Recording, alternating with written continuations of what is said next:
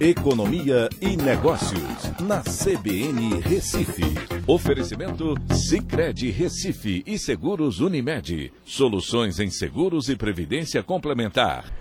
Olá, amigos, tudo bem? No podcast de hoje eu vou falar sobre a proposta do governo federal que quer é, mexer na isenção do imposto de renda e também passar a cobrar imposto de renda na distribuição de lucros. É, essa semana é, houve uma discussão entre o Planalto e o Ministério da Economia para que a faixa de isenção do imposto de renda da pessoa física seja levada para R$ 2.500.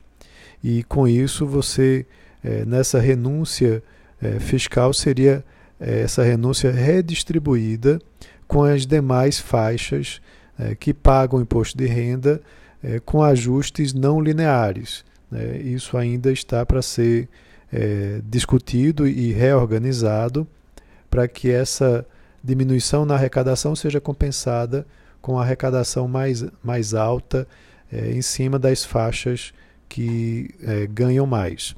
Então, isso pode trazer mudanças significativas aí, colocando mais pessoas na faixa de isenção de imposto de renda. Até porque vale lembrar que há muitos anos que a gente não vê nenhuma correção nessas faixas de contribuição.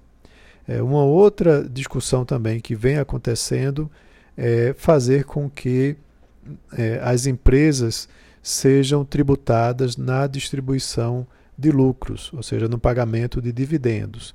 Haveria uma isenção de 20 mil reais mensais e a partir daí você passaria a ter uma tributação. Ao mesmo tempo, é, se propõe uma redução no imposto de renda é, em cima ah, da, das empresas né, de 25% para 20%, reduzindo esse imposto de renda pessoa jurídica. E o fim de benefícios tributários em produtos como os CRIs, os CRAs e os fundos exclusivos. Essa parte do mercado financeiro ainda tem muita discussão também, porque isso pode, por exemplo, atrapalhar um pouco como o agronegócio é financiado. Mas é provável que essa reforma tributária a gente venha a observá-la é, em algum momento ao longo desse ano e temos que acompanhar bem de perto como que isso vai impactar a economia.